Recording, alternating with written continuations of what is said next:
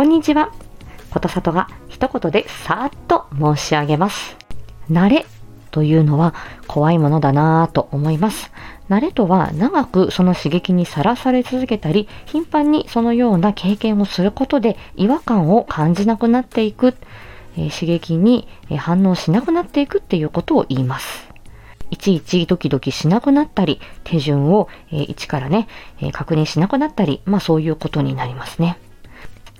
例えば、運転や、えー患者さんやお客様に対する、えー思いやり、対応、このようなものは、えーある程度慣れは出てくるけれども、え慣れすぎてはいけない、そういうことだと思います。